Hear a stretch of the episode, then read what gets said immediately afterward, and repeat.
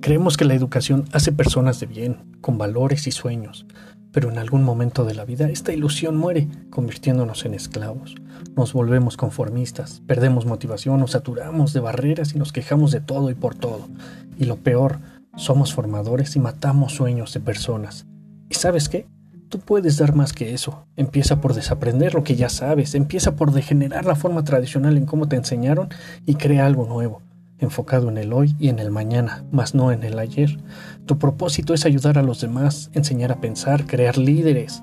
Multiplica habilidades y educa con valor, porque una persona sin motivación, sin visión y creatividad será un esclavo de un sistema. Si tienes vocación, da sentido a tu vida. Este es tu deber. ¿Estás dispuesto a cambiar?